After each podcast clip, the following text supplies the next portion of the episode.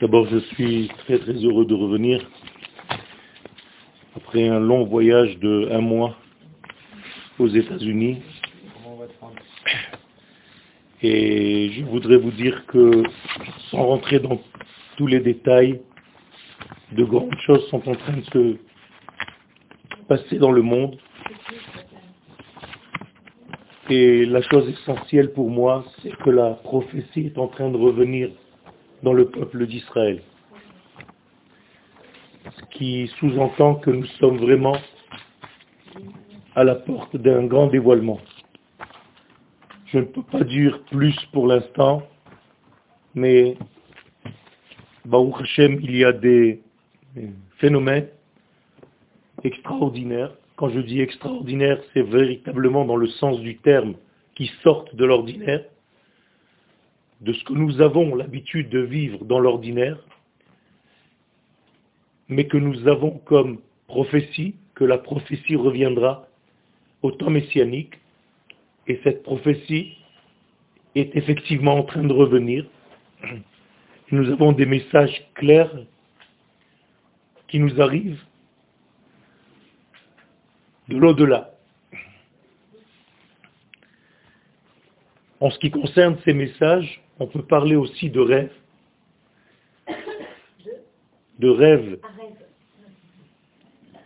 Et ces rêves font partie de l'esclavage d'Israël en Égypte.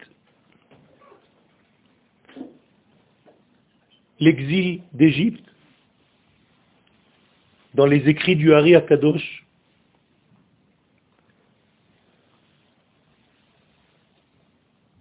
vient pour réparer la faute du premier homme. Adam Arishon a fauté dans deux fautes essentielles et nous considérons ces deux fautes comme la faute du premier homme. La première des fautes, c'est ce qu'on appelle en araméen Yitzra des minutes. C'est trop froid, non Non, c'est froid. Hein. Le Yetzer,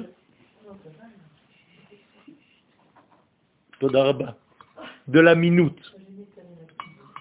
Que veut dire le Yetzer de la minute C'est tout simplement une attirance vers la logique humaine au détriment de la vie qu'Akadosh Baruch nous offre. Savez que la logique humaine nous bloque lorsqu'elle vient avant la vie. En effet, nous devons d'abord consommer l'arbre de la vie et essayer de comprendre cet arbre de la vie par l'arbre de la connaissance du bien et du mal. Mais si nous commençons par consommer l'arbre du bien et du mal, on tombe immédiatement dans un domaine superficiel qui n'est pas le domaine essentiel. En hébreu, le mot higayon contient en lui les trois lettres du mot yavan, la Grèce. C'est-à-dire que le higayon, c'est un hege, c'est un volant qui nous fait conduire selon la logique humaine seulement. Et c'est exactement toute la mythologie grecque et tout ce que l'hellénisme a fait venir dans le monde. Adam Rishon est tombé dans ce premier degré. On va essayer de comprendre comment. Il est tombé par la suite dans un deuxième degré qui fait partie aussi de la faute, à part le fait d'avoir consommé de l'arbre de la logique, qui s'appelle le serpent. Le serpent n'était pas un animal. Le serpent, c'est la logique humaine déconnectée de la vie divine. La deuxième faute, c'est ce qu'on appelle Yitzra de Arayot, c'est-à-dire ce qui attire l'homme vers les relations interdites au niveau sexuel.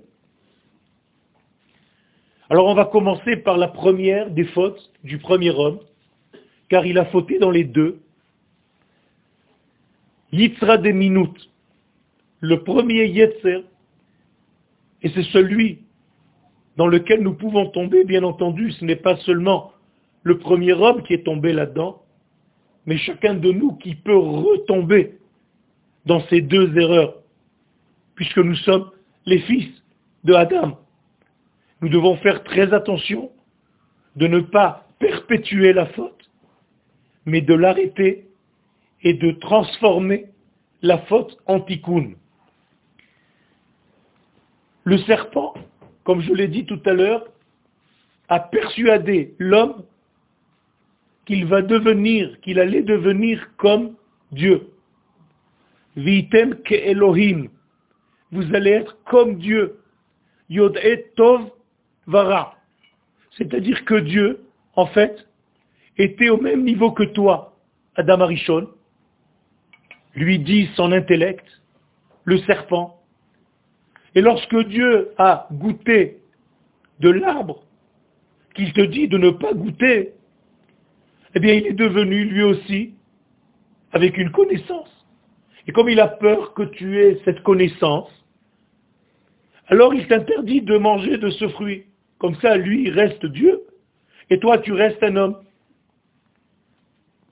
Je me pose toujours la question, pourquoi les médecins écrivent comme ils écrivent Je me demande si c'est pas pour qu'eux restent médecins et que nous, on reste malades.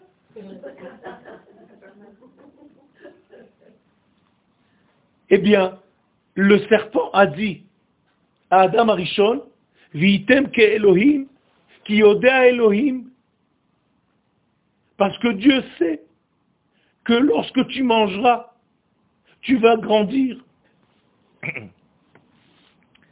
Cette faute provient de ce que les kabbalistes appellent Melachin Kadvain, les rois d'avant.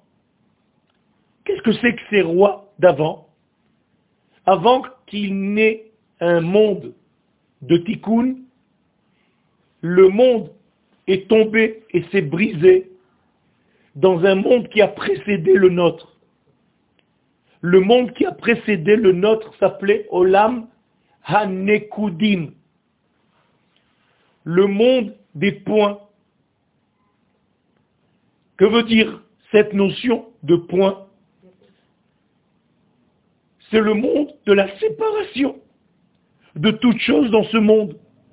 C'est-à-dire que lorsque l'homme, la femme, n'arrivent pas à concevoir que ce monde est une entité, qu'il a l'impression que les choses sont séparées et qu'il n'y a aucun rapport entre tous les éléments de cette vie, eh bien, il risque de tomber une fois de plus, une fois encore, dans ce domaine de Nekoudim, du monde des points, du monde des détails qui ne voient plus l'image globale. Exactement comme si on considérait l'homme comme un ensemble de membres, sans concevoir l'humain qui est en lui, eh bien l'univers tout entier est une seule et même unité. Shema Israël, Adonai Elohenu, Adonai Echad. C'est là, c'est cette kavana qu'il faut avoir quand on dit le Echad de Shema Israël, c'est de concevoir qu'il n'y a rien d'autre que cette unité que rien ne sort du contrôle de l'infini, de l'absolu. À partir du moment où un élément sort, se retire du tout, c'est comme s'il prenait considération de son être à part entière il a l'impression qu'il est lui-même l'aboutissement Or, l'aboutissement s'appelle Malchut.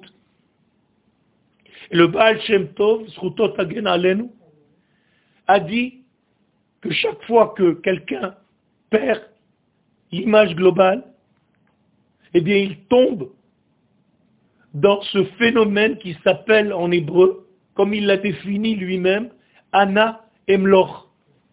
C'est moi le roi. C'est-à-dire que je prends en réalité la vie comme si j'étais une existence à part entière qui ne vit pas d'autrui. Alors que nous, ceux qui ont la Emouna, nous savons que nous vivons de son être absolu, que nous n'avons pas de vie, si ce n'est sa vie qui nous traverse.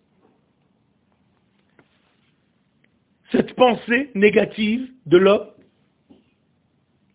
sépare les éléments et fait en sorte que l'homme ne voit plus l'unité. Et lorsqu'il perd cette unité, il tombe dans les peurs. Parce que la peur provient d'une seule et même chose. C'est qu'au moment où tu as peur, tu as l'impression qu'il n'y a pas de contrôle, que l'absolu, béni soit-il, n'est pas dans la situation. La preuve, c'est que tu as peur. Car si tu avais confiance dans son degré d'existence, même dans la situation dans laquelle tu es, tu n'aurais pas eu peur. Et la preuve que tu as peur, c'est qu'à ce moment-là précis, tu as sorti à Kadosh Baruchou de ta vie. Et le Yetzerara te fait croire que tu es seul dans la situation présente. Et donc tu vas tomber dans l'angoisse. Le tikkun de cette erreur se fait par un nom dans la Kabbalah qui s'appelle Shem Ma.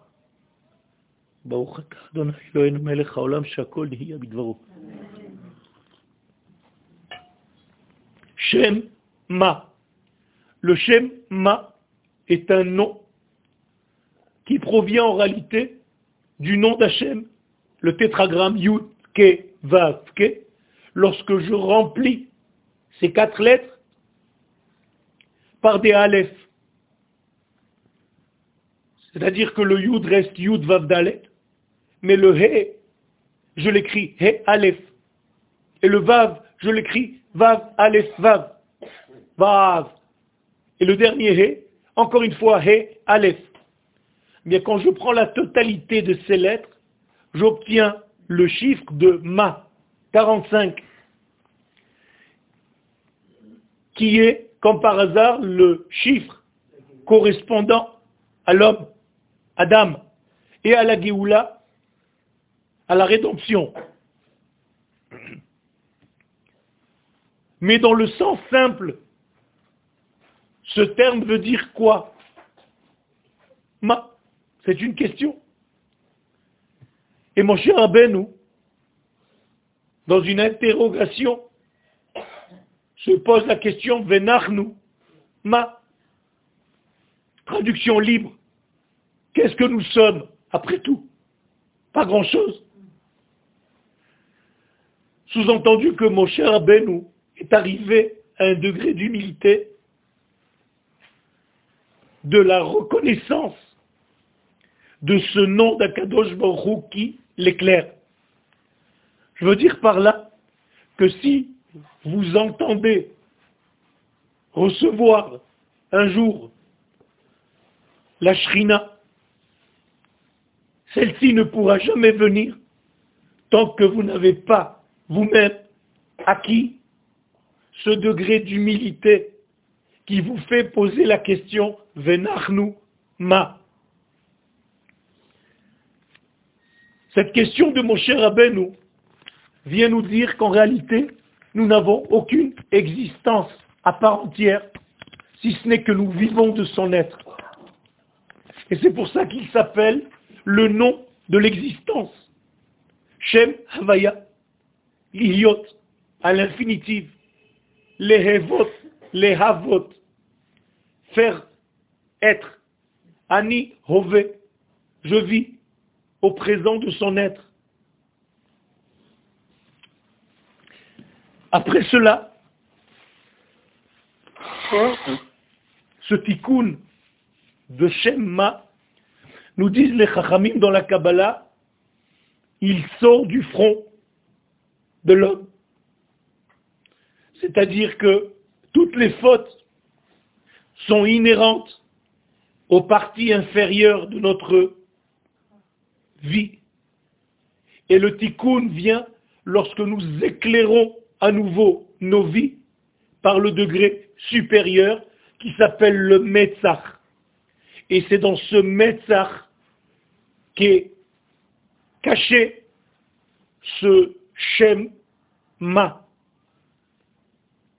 Les Chachamim nous disent que c'est ce Metzach que vous devez voir dans le verre de la Havdalah, du Motsai Shabbat, en pensant que de là vient le tikkun, tous les tikkunim. Comme van que ça vient de Metzach, du premier monde qui s'appelait Adam Kadmon, et qui donne en réalité toute la possibilité des tikkunim et des réparations. Metzach, en inversant les mots, les lettres, devient Tzemach, qui est le nom du Mashiach.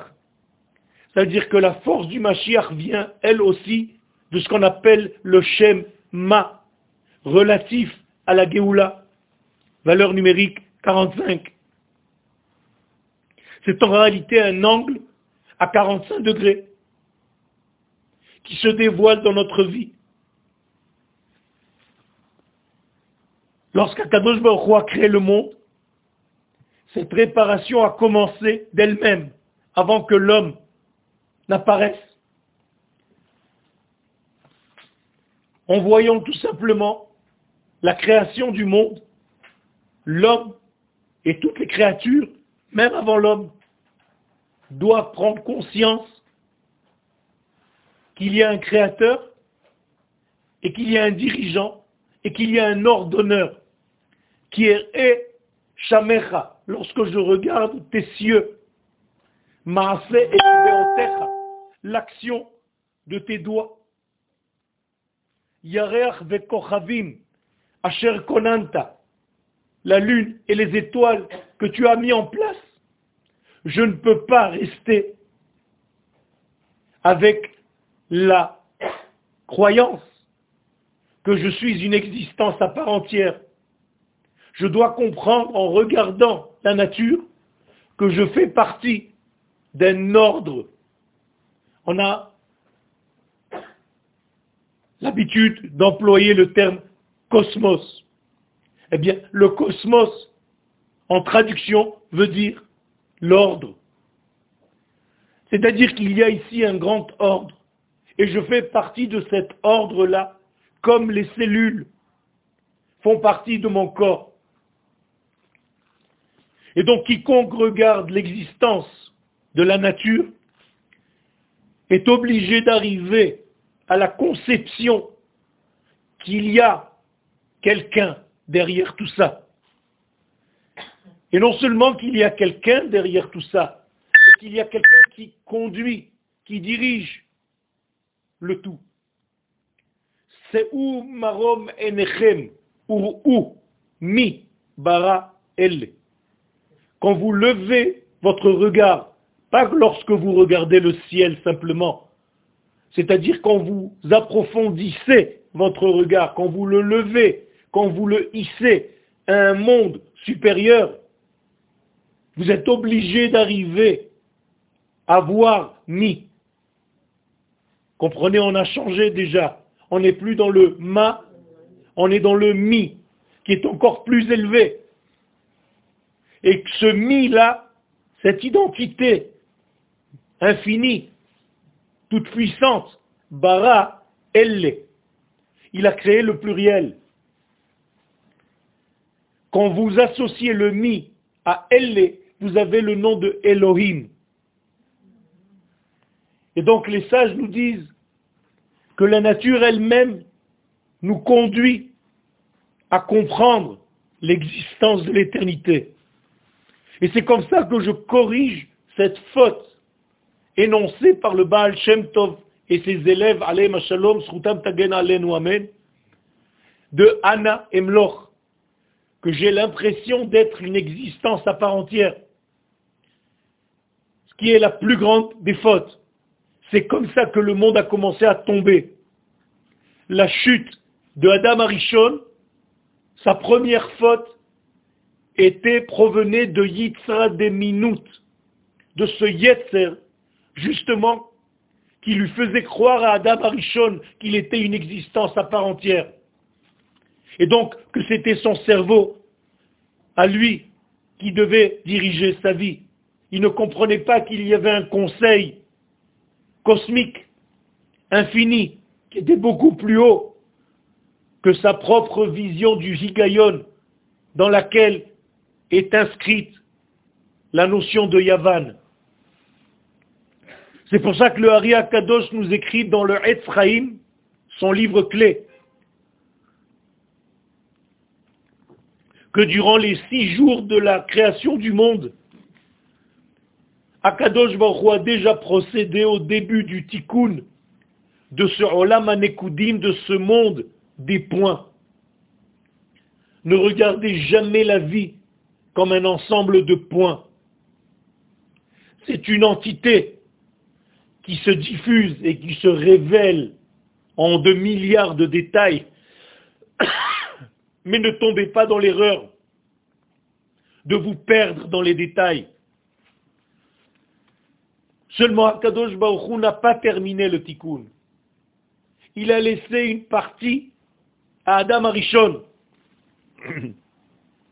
pour qu'Adam Arishon arrive à la Emouna Shlema, dans l'existence d'Akadosh Baruch dans l'existence de cet ordre qui a précédé à tout.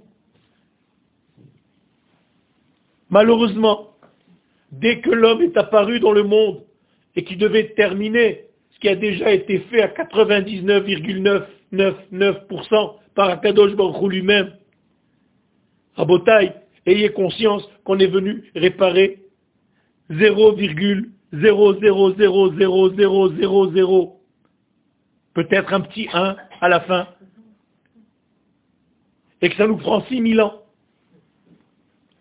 et qu'on n'arrive pas, et dans nos vies individuelles, on n'arrive pas de retomber dans les mêmes fautes que nous avons commises hier et avant-hier, et au niveau global de l'humanité tout entière.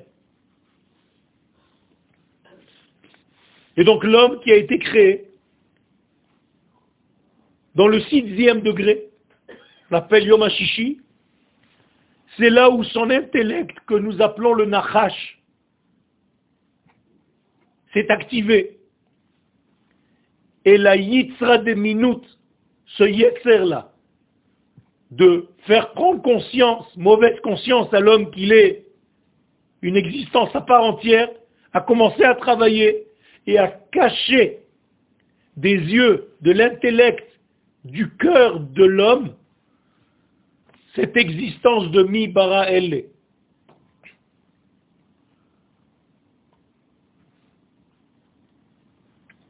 Et donc il est retombé dans l'erreur vitem ke Elohim, yod et vera, comme le serpent, son intellect, son intelligence, arum, veut dire Racham, Ve'anachash, Haya, Arum, Orma en hébreu.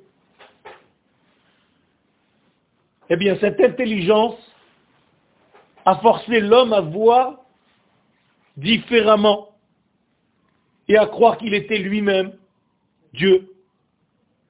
Et donc, à partir de ce moment-là, il s'est créé un écran qui sépare l'homme du Créateur, Razve Shalom. Et il est tombé dans ce qu'on appelle Yitzra des minutes. Malheureusement, si ce n'était que chez Adam Arishon, mais cette chose-là peut revenir chez chacun de nous. À chaque fois que votre décision prédomine la volonté d'Akadosh Baruchou dans n'importe quelle résolution de votre vie, on retombe dans cette faute. Comprenez bien que notre intellect est très futé et qui nous joue des tours et qu'on a du mal à faire confiance à l'absolu, béni soit-il. On préfère faire confiance à ce qu'on a l'impression qu'on touche avec notre intelligence. Malheureusement donc, toute l'existence a perdu la conscience de ce grand conducteur, de ce grand ordonneur. Tout a été camouflé dans ce qu'on appelle Koutnot. Oh, c'est ça les vêtements de peau. Alors qu'au départ, nous avions des Koutnot or, des vêtements de lumière. Nous voyons ce qu'il y avait dedans. Aujourd'hui, nous avons un écran qui obstrue et qui ne nous laisse pas voir l'essence des choses.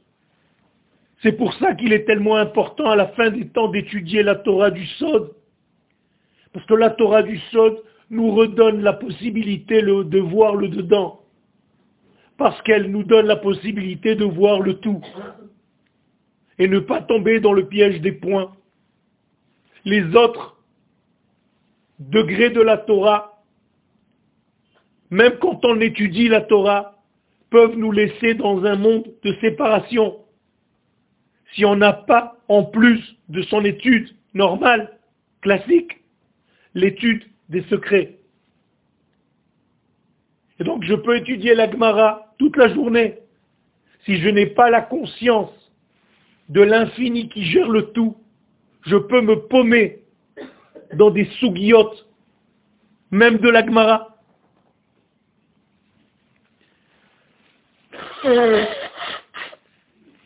Et donc notre grand, grand tikkun, aujourd'hui, notre grand nisayon, c'est ce qu'on appelle la emuna behira. Avoir une emuna claire, une certitude, pas une croyance, une certification de l'éternité par mon être. C'est pour ça que le peuple d'Israël est tombé en Égypte. Je reviens aux paroles du Hari Akadosh. Parce que l'Égypte était là, pas pour punir, mais pour nettoyer la matière grossière qui s'est installée à cause de la faute de Adam Arishon.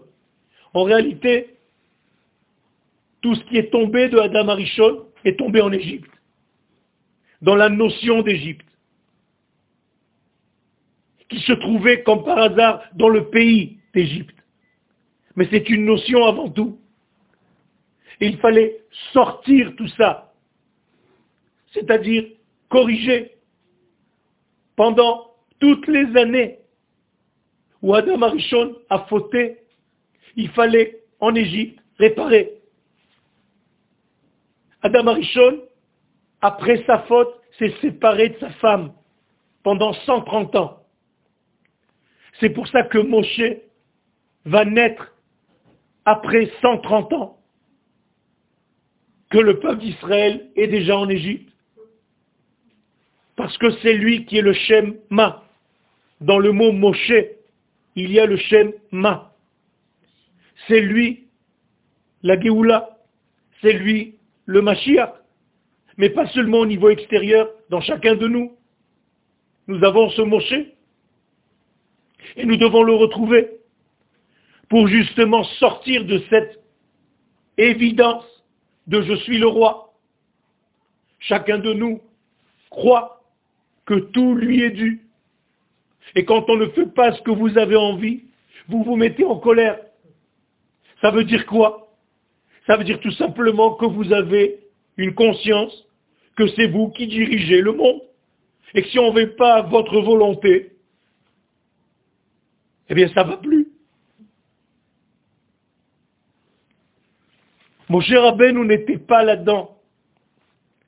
Mon cher nous n'avait pas d'ego. La plus grande des punitions de l'homme, c'est son ego. Et donc, il va falloir tomber dans l'humilité. Qu'est-ce qui va nous faire tomber dans l'humilité? L'esclavage. En Égypte. Quand tu prends conscience que tu es né qu'un esclave, tu commences à prendre conscience que tu n'es pas grand-chose. Et regardez, c'est incroyable parce que c'est seulement dans cette situation que tu peux voir le miracle d'Akadosh Baruch donc la sortie d'Égypte. Autrement dit, n'ont vu le dévoilement de Dieu que ceux qui sont arrivés à l'humilité. Comprenez? C'est-à-dire 20% de l'être. Et 80% de l'être que nous sommes reste encore dans son orgueil. Et c'est pour ça que Paro et ses serviteurs n'ont rien vu. Comment se fait-il qu'avec toutes les plaies, toutes les forces qu'Akadosh Baruch dévoile dans ce monde, ils ne voyaient pas, ils restaient aveugles Eh bien justement parce que l'ego était tellement fort que chez Paro, la faute de Adam Arishon, elle était en exergue. C'est-à-dire que, si je reprends avec des termes simples, Adam Arishon, il est tombé jusqu'à Paro. Il est devenu Paro quelque part. Alors qu'il a perdu son Moshe. Et lorsque Adam Arishon va retrouver son Moshe, il va sortir de son paro. Vous comprenez comment ça marche? Et c'est en chacun de nous. Et donc l'Égypte est une grossièreté. C'est la grossièreté de l'être. Si Chaz Shalom, on vous considère à vous comme Égypte, c'est la plus grande des insultes. Tu es Égypte. Tu es Israël, c'est la plus grande des bénédictions. Ceci jusqu'à l'ouverture de la mer, ou après, même l'Égypte a eu connaissance du tétragramme. Mikamocha, Baelim, Yutke, Vavke. Même Paro finira, et c'est une prophétie, qu'à la fin des temps, même le mal va reconnaître l'existence de cette unité dont je parle depuis tout à l'heure. Et c'est pour ça que les sages nous disent Bisrut ha'emuna yatsu Israël mimitzraim. C'est seulement grâce à la emuna, dans cette notion-là, de prise de conscience de l'organisateur global de l'univers, qu'on peut sortir et s'en sortir de toute forme d'Égypte, de toute forme de prison mentale, physique, psychique. C'est-à-dire dès que je me libère de Ana de je suis le roi, et revenir à l'état initial, comme Akadosh Baruch le voulait. Tout ça, c'est la première faute du premier homme. La deuxième faute du premier homme, c'est Yitzra de Arayot. C'est la faute des relations interdites. La Torah parle un langage propre, mais en réalité, c'est ce qu'elle nous raconte en nous disant que l'homme a goûté de l'arbre de la connaissance du bien et du mal. Alors oubliez le fait qu'il ait mangé un fruit. Tout simplement, il y a eu consommation. Vous comprenez ce que ça veut dire? C'est-à-dire qu'il y a eu un rapport intime avant l'entrée du Shabbat. Et donc il est tombé dans cette attirance sexuelle.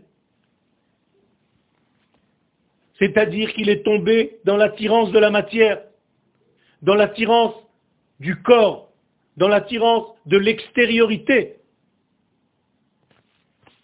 Et c'est ce que les Chachamim nous disent, que le Nachash itil zohama bechava, que le Nachash a introduit dans le corps de Ève une semence négative. C'est ça en réalité ce rapport interdit. C'est comme si Adam Arichon s'était rempli d'une force qui l'a attiré vers quelque chose qui devait attendre un peu. Et donc ce qui était jusqu'à maintenant une action de Kdusha est devenu une action perverse.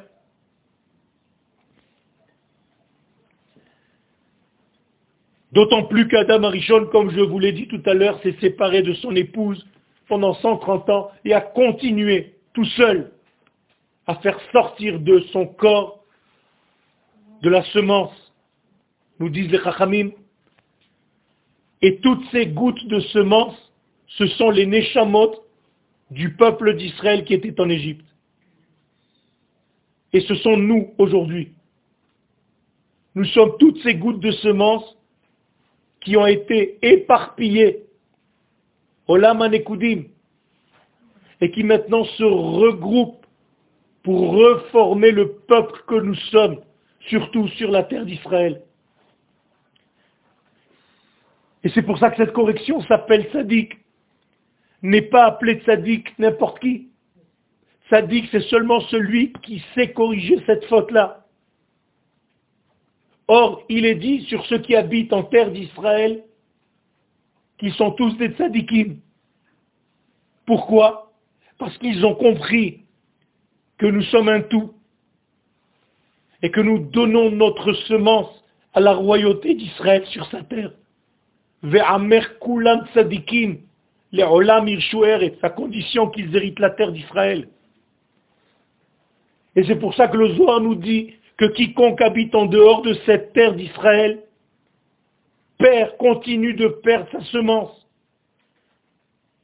éparpille ses forces vers des nations étrangères à sa propre identité. Et c'est quelque chose de très grave.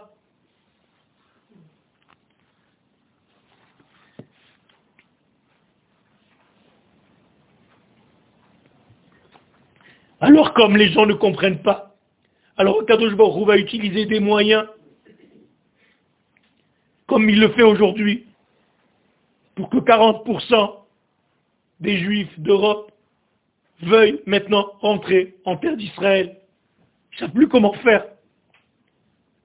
Ils commencent à voir que la France est en train de se partir en cacahuète, c'est fini. C'est fini. C'est la racaille qui règne. Et les gens ne comprennent même plus. Il y a eu un ordre ce Shabbat de ne même pas aller aux synagogues.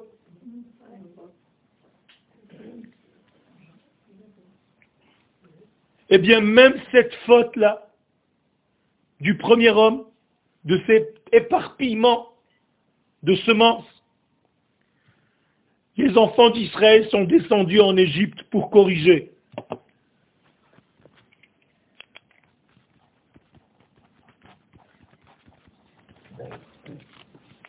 Grâce à quoi?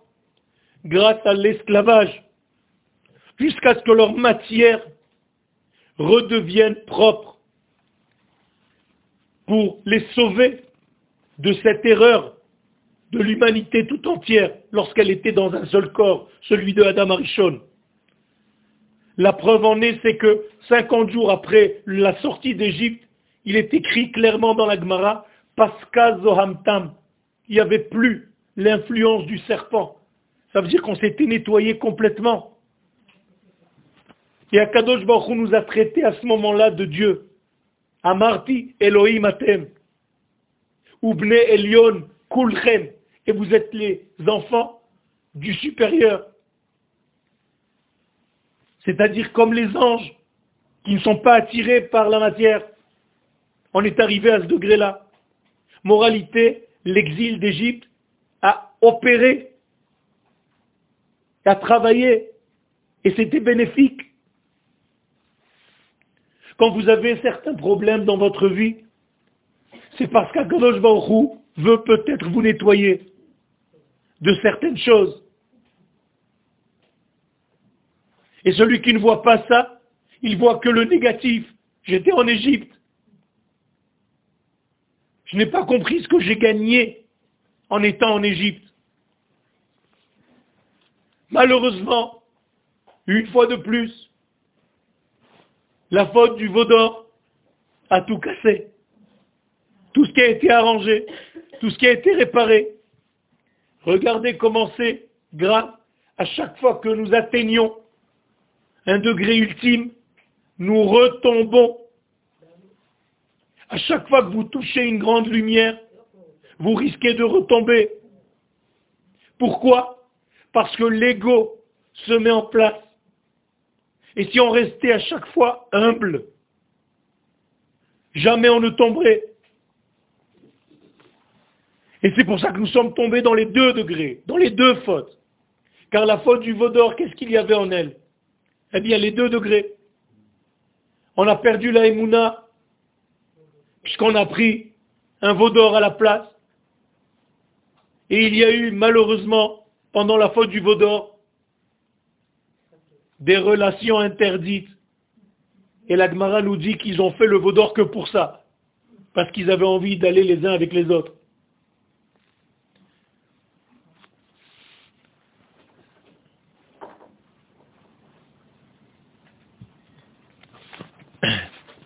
Pour réparer ça, cette faute-là, cette deuxième faute qui incombe aux parties de la vie, Yosef est descendu premier en Égypte. Yosef qui représente cette partie dans le corps humain. Yosef Hatzadik, c'est la Brit Mila. C'est la partie qui donne la vie. C'est pour ça que c'est lui qui est allé en premier en Égypte, parce que c'était en lui, entre guillemets, qu'Adam Arishon a fauté. C'est comme si Adam Arishon avait jeté son propre Yosef au trou. Dans un trou qui n'était pas celui qui correspondait à sa nature. Regardez comme la Torah est profonde. Et si tu ne sais pas gérer et que tu fais n'importe quoi, le trou vers lequel tu jettes ton Yosef, il est rempli de scorpions et de serpents. Et Yosef, qui est la force de la Kedusha, de la sainteté, il est l'antithèse de Yitzhak et Arayot, c'est-à-dire de cette attirance vers les relations interdites. D'ailleurs, c'est grâce à Yosef qu'en Égypte, on n'est pas tombé dans cette faute. Les Chachamim nous disent qu'aucun homme, aucune femme n'est tombé en Égypte dans la faute des relations interdites, à tel point que dans le Shir Hashirim, il y a marqué Gan Naoul, Achoti Kala. Les femmes sont devenues comme des jardins fermés à clé, c'est-à-dire personne ne pouvait pénétrer. Gal Naoul Ma'ayan Khatoum, tout était propre. Et ça, c'est déjà un miracle en soi. Parce qu'en Égypte, dans le pays lui-même de la perversité, la plus grande qui soit. Vous ne pouvez même pas vous imaginer. Se garder de cette faute-là, c'est vraiment un effort surhumain. À tel point qu'il y avait une seule qui a fauté là-dedans, et que la Torah l'a mentionné. Achataita, ou Pirsema Hakatuv, Shlomit. Vous savez que l'Égypte correspond à ce qui se passe aujourd'hui dans les pays d'Europe et aux États-Unis.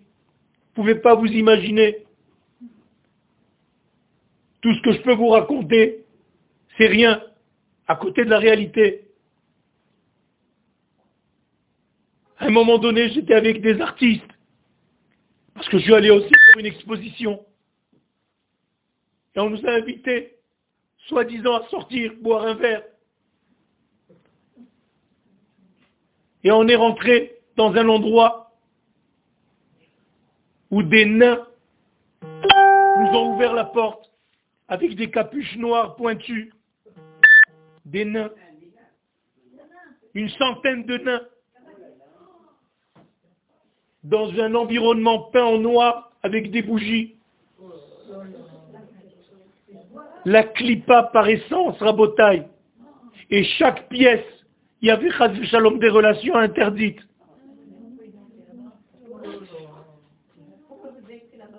Parce que je ne savais pas. C'était des artistes. Et j'ai compris en réalité de quoi vous rentrez dans une porte, vous, vous êtes dans un autre monde. Vous pouvez pas vous imaginer des nains qui vous ouvrent la porte avec, vous savez, comme les moines. Allah Istar. Mamash, le Satan. Yosef Hatzadik. Yosef Hatzadik a corrigé cette faute. de Yitzra, de Arayot et de Yitzra, de Minut, les deux. La preuve, c'est qu'il a fait en sorte que Paro reconnaisse Akadosh Baruch et Asher Ose Ha-Elohim, Gila les Paro. Il a fait en sorte que même Paro commence à prononcer le nom de Elohim. Certes, pas le nom de Yudke Vavke encore, mais c'est pas grave. C'est une étape, et pas la moindre. Et Asher Asa Elohim, et Asher Elohim, on sait, il guide les Paro. C'est très important. Donc il a corrigé la première des fautes de Adam Arishon. Et Kamouvan la deuxième des fautes, puisqu'il était lui-même sauvegardé de cette attirance qu'il a eue envers la femme de Potiphar. pourquoi il est rentré là-bas Hein Yosef Hatzadik. Eshet Potiphar. Moralité, vous voyez que tout ce cheminement est ordonné par Akadosh Baruch Et tout le tikkun fut terminé, en tout cas bien avancé, par Yaakov Avinu, qui a dit avec ses enfants. Ses enfants lui ont dit, pour la première fois dans l'histoire, Shema Israël, Adonai Elohenu Adonai Echad. C'est les enfants de Yaakov qui ont dit ça. Et lui, Yaakov leur a répondu, Baruch Shem, C'est-à-dire que lorsque ces deux fondements sont rétablis, eh bien on peut arriver à la réception de la Torah, pas seulement sur le mont Sinaï, je parle de vous. Quand vous ouvrez un livre, si vous voulez comprendre ce que vous lisez, c'est grâce à ces deux fondements-là que vous allez corriger dans votre vie. En corrigeant le Yitzra des minutes, c'est-à-dire de ne pas croire que je suis le roi, et en corrigeant le Yitzra des Harayot, en faisant attention à relations sexuelles, et c'est pour ça que les deux, les malachim, les malachés à ont posé leurs mains sur les enfants d'Israël au moment du don de la Torah et leur ont donné deux couronnes. Une couronne parce qu'ils avaient corrigé la Emouna et une couronne parce qu'ils avaient corrigé les relations interdites. Et c'est ça le Naase Venishma. Naase, c'est au niveau sexuel, et Nishma, c'est au niveau intellectuel. C'était ces deux corrections-là qui nous ont apporté ces deux couronnes. Tout ceci nous conduit à la fin du chiour pour comprendre un tout petit peu les rêves. C'était juste une ouverture. Les rêves de Yosef, eh bien, ils touchaient ces deux domaines, Rabotai. Premier rêve, mais almim, alumim. Alumim. Qu'est-ce que c'est alumot en hébreu? Pardon? Non, pas yahalomim. Alumim. Des gerbes. D'accord Mais les sages nous faire remarquer que dans le mot alumim, il y a le, le mot mila. Ça veut dire que c'était en réalité un rêve entre guillemets, qui corrigeait tout l'aspect sexuel. Il a vu la Brit Mila de tous ses frères, et lui était au milieu. Sa Mila était vivante. Kama vegam nitzava. Je ne veux pas rentrer dans tous les détails.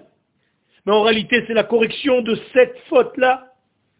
Alors que le deuxième rêve, de Yosef, c'était les étoiles, c'est-à-dire Avodat Kochavim, Avodat Zara. Encore une fois, nous avons touché les deux domaines. C'est-à-dire le premier domaine, c'est la correction Yitzra de Arayot. Deuxième rêve de Yosef Hatzadik, où les étoiles et la lune se prosternaient devant lui, correction de Avodazara. Et les rêves de Sarah Mashkim et Sarah Ophim, c'est pareil. Sarah Mashkim, Mashke, celui qui sert à boire, en réalité c'est une allusion au Zera. Et celui-ci a été remis à sa place parce que Yosef a fait sa correction. Le deuxième nom, c'était Sarah Ophim, c'est le pain. Le pain, c'est la chokma. La preuve, nous dit l'Agmara, le bébé ne peut pas dire papa tant qu'il n'a pas goûté du blé. Et la papa, c'est la chokma, c'est le koach chez l'Abba, ce qu'on appelle mochin de Abba dans la Kabbalah. Donc vous voyez que les deux rêves sont encore une fois liés, reliés aux deux fautes essentielles du premier homme. Et après les rêves de Paro, la même chose. Les sept vaches, c'est la chair, c'est le péché de la chair, c'est les relations sexuelles. Et le deuxième rêve de Paro, c'était le blé, le pain, encore une fois, la Avodazara. Vous voyez qu'il y a un ordre dans toute cette Torah, c'est extraordinaire. Et nous, nous avons reçu comme cadeau le Shabbat. Le Shabbat nous aide à corriger tout ça, Rabotai. Shabbat, nous disons deux choses. Zecher litiat mitzrayim. C'est-à-dire, on n'est pas tombé dans la touma des relations interdites. Mais on dit en même temps, Zecher le. C'est-à-dire, on ne tombe pas dans le piège que le monde était là. On comprend bien qu'il y a un créateur. Donc on corrige les deux fautes. Shabbat et la faute qui est liée aux relations interdites et la faute qui est reliée à la Emouna, Chaz Shalom, que nous sommes une existence à part entière. Pour vous dire que nous sommes dans une période extraordinaire, comme je vous l'ai dit au début de mon propos. Sans rentrer dans les détails, mais Bezrat Hashem, bientôt vous allez recevoir des informations concernant ce que je suis en train de vous dire maintenant. La prophétie est déjà revenue dans le monde, dans le peuple d'Israël, en Eretz Israël. Si je ne l'avais pas vu, je n'aurais pas osé vous dire ce que je suis en train de vous dire. Les choses sont en train de se mettre en place. Il y a toute une forme de construction qui est en train de se faire autour de ceci, parce que nous sommes à la porte du troisième Betamikdash. Cette prophétie va nous dire d'une manière claire comment diriger nos vies. C'est une parole qui nous vient de l'au-delà. Comme il y avait à la période du Ramchal, où il y avait des Magidim, où on venait lui dire exactement les choses, clairement. C'est revenu aujourd'hui, Rabotai. C'est là. Et bientôt, Bezrat Hashem, vous allez entendre un petit peu plus. Je ne peux pas en dire plus. Mais c'est assez juste pour vous donner confiance dans tout ce qui est en train de se passer dans le monde. Nous sommes à la dernière lumière de Hanouka. Cette dernière lumière de Hanouka, c'est une éducation, comme tous les jours de Hanouka. Ça vient nous éduquer à quoi? Eh Bien tout simplement à traduire nos valeurs intérieures en réalité. C'est ça le pire soumanès. Pirsoumanes, c'est pas mettre une chaloukia à la fenêtre du 40e étage pour que mon voisin d'en face voit la chaloukia. Ou bien allumer des chaloukiotes dans la rue. C'est pas ça le pirsoumanes.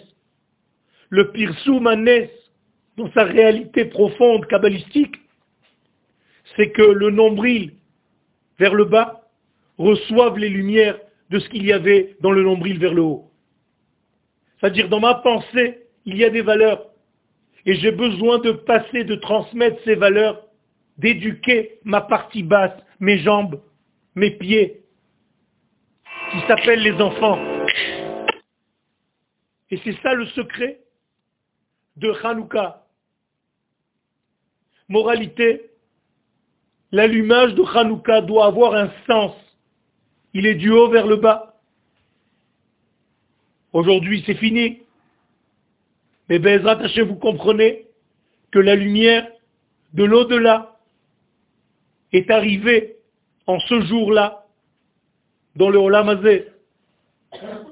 La huitième bougie de Hanouka correspond à la Bina qui a éclairé la Malchut. Premier nerf, c'était Bina, Chesed, Vura, Tiferet, Netzach, Hod, Yesod et Malchut. C'est-à-dire que nous sommes aujourd'hui dans l'éclairage total de la lumière de la Bina. Or, qu'est-ce que c'est que cette lumière de la Bina? Mais c'est la lumière de la liberté. C'est la lumière de la Géoula. C'est la lumière du Olam Acherut, du jubilé, du monde où il n'y a plus de contraintes telles que nous les connaissons dans ce monde-là, au niveau du temps, de l'espace et des limites que nous traversons. C'est un monde qui est au-delà de la nature. C'est un monde qui est au-delà du chiffre 7. Mais tout ceci, nous l'accueillons dans notre monde à la dernière bougie de Hanouka. Que cette Kavana Be'ezrat Hashem nous accompagne jusqu'à demain soir. Parce que Hanouka, c'est pas parce que vous avez allumé que c'est terminé. Jusqu'à demain soir, c'est Hanouka. Donc, accompagnez votre journée votre nuit et votre journée du lendemain avec cette conscience-là que le monde de la liberté totale est en train d'arriver dans le monde des contraintes et des mesures.